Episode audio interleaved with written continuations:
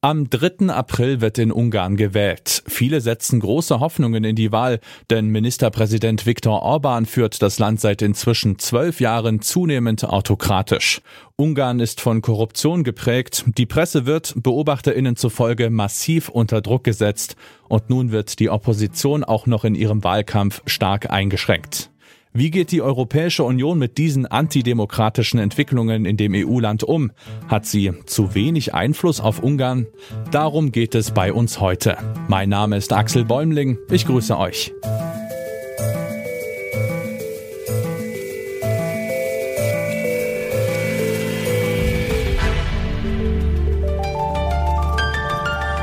Zurück zum Thema.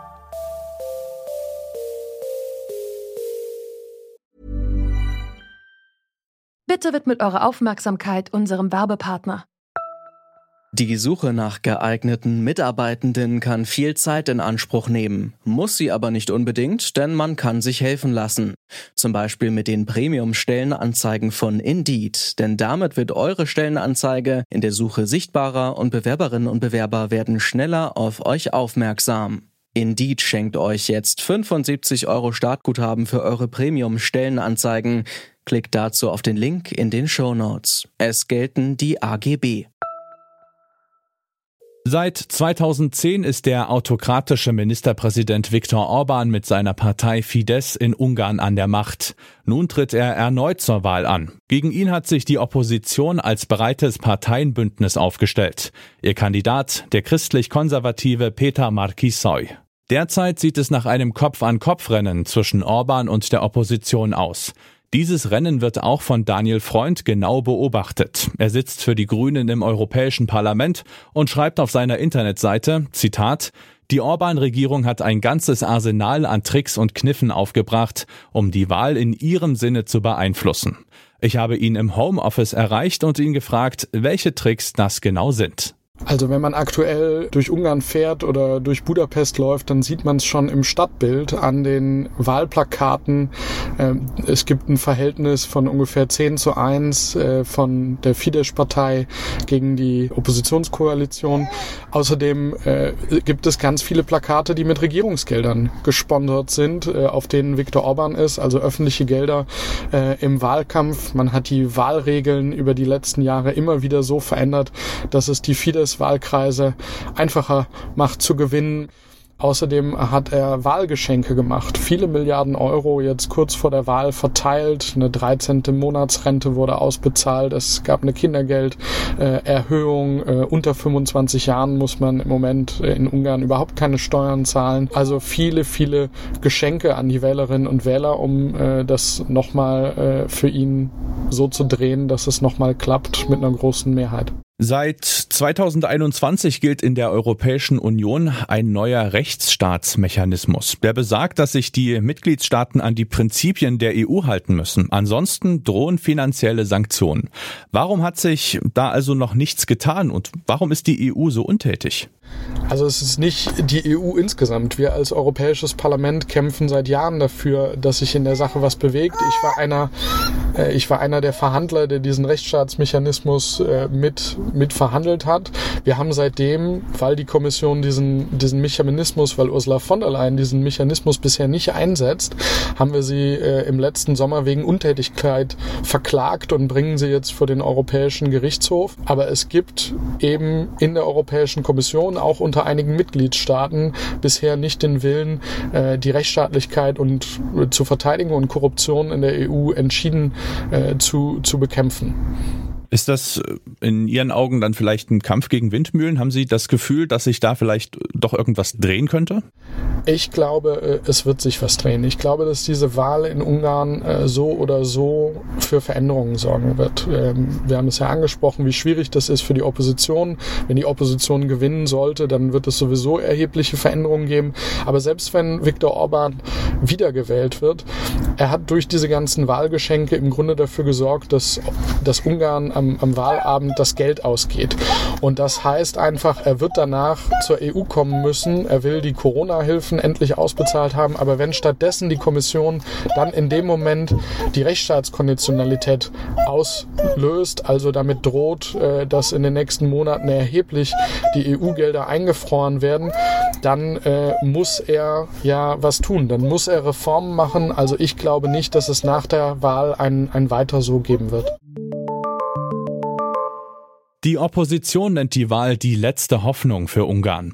Aber auch für die EU ist diese Wahl wichtig. Darüber habe ich mit der Politikwissenschaftlerin Melanie Barley gesprochen. Sie arbeitet am Lehrstuhl für vergleichende Politikwissenschaft an der Andraschi-Universität in Budapest.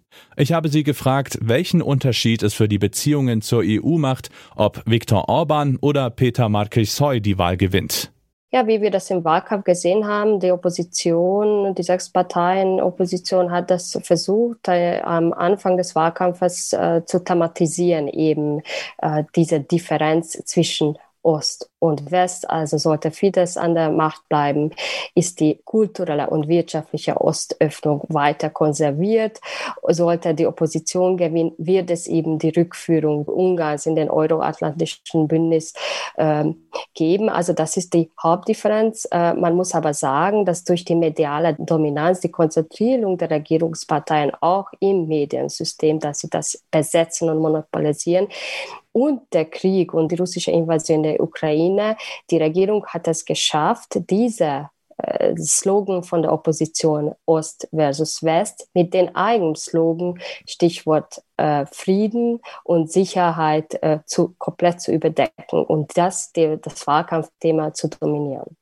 Die Organisation für Sicherheit und Zusammenarbeit in Europa, also die OSZE, schickt 200 Beobachterinnen und Beobachter nach Ungarn. Inwiefern können die überhaupt ihre Arbeit machen oder anders gefragt, lässt sich Orban von denen beeindrucken?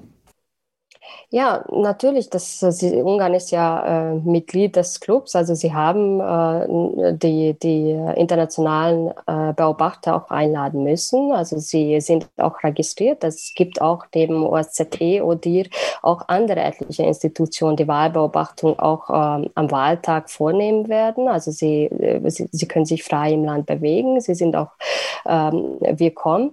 Es sollten allerdings äh, tatsächlich äh, Betrugsfälle seitens der Regierung, aber auch seitens der Opposition vorkommen, müssen auch zunächst von den ungarischen Wahlgerichten und dem Verfassungsgericht die juristischen Konsequenzen folgen. Und das ist immer mhm. eine Frage, inwiefern, laut unserer Erfahrung, inwiefern das tatsächlich Betrugsfälle, sollten es vorkommen, tatsächlich ähm, juristische Konsequenzen haben werden. Sollte es nicht passieren, ähm, müsste das auf europäischer Ebene im Rahmen zum Beispiel des Artikel 7 Verfahrens wirklich äh, äh, zu konkreten Maßnahmen führen. Um die äh, WählerInnen auf seine Seite zu ziehen, hat Orban unter anderem Wahlgeschenke in Milliardenhöhe gemacht. Der EU-Parlamentarier Daniel Freund hat uns gesagt, dadurch hat Orban dafür gesorgt, dass Ungarn am Wahlabend das Geld ausgeht. Sollte Orban also wiedergewählt werden, muss er sich für neue Gelder an die EU wenden. Könnte die EU diesen Umstand nutzen, um Orban härtere Vorgaben zu machen? Ja, definitiv. Sie müssen auch. Das ist auch die Frage der Verantwortung des Westens. Inwiefern die Europäische Union, der Westen duldet, dass mit EU-Geldern Orban seinen Klientelismus, seinen illiberalen Staat weiter ausbaut und zementiert. Und äh, richtig ist, äh, dass äh, dass Geldverschenkung, das ist eine bewährte und erfolgreiche Wahlkampfstrategie von Fidesz, die sie äh, diesmal tatsächlich auf ein extremes Niveau gehoben haben. Und da muss man wirklich, sollte die Wahl wieder das Rennen machen, wie die Verantwortung des Westens und mit welchen Mitteln und auch äh, eingegriffen werden sollte. Und man sollte dann wirklich die Forderung einstellen, dort einzugreifen, wo es am, am meisten wehtut. Und das, das ist sicherlich das Geld. Viktor Orban versucht unter anderem mit Geldgeschenken die Wählerinnen auf seine Seite zu ziehen. Doch das könnte ihm noch zum Verhängnis werden, denn schon jetzt ist er auf EU-Gelder angewiesen. Der EU-Abgeordnete Daniel Freund sieht darin eine Chance, denn die EU hat theoretisch durchaus Möglichkeiten, Orban unter Druck zu setzen. Grund dafür ist der Rechtsstaatsmechanismus. Wenn ein Mitglied sich nicht an die Werte der EU hält, dann können zum Beispiel Fördergelder eingefroren werden. Doch dafür müsste auch die EU-Kommission mitziehen. Das war's von uns für heute. Redaktion dieser Folge Ina Lebetjew, Hanna Kröger und Rabea Schlotz. Chefin vom Dienst war Alea Rentmeister. Und mein Name ist Axel Bäumling. Macht's gut und bis zum nächsten Mal.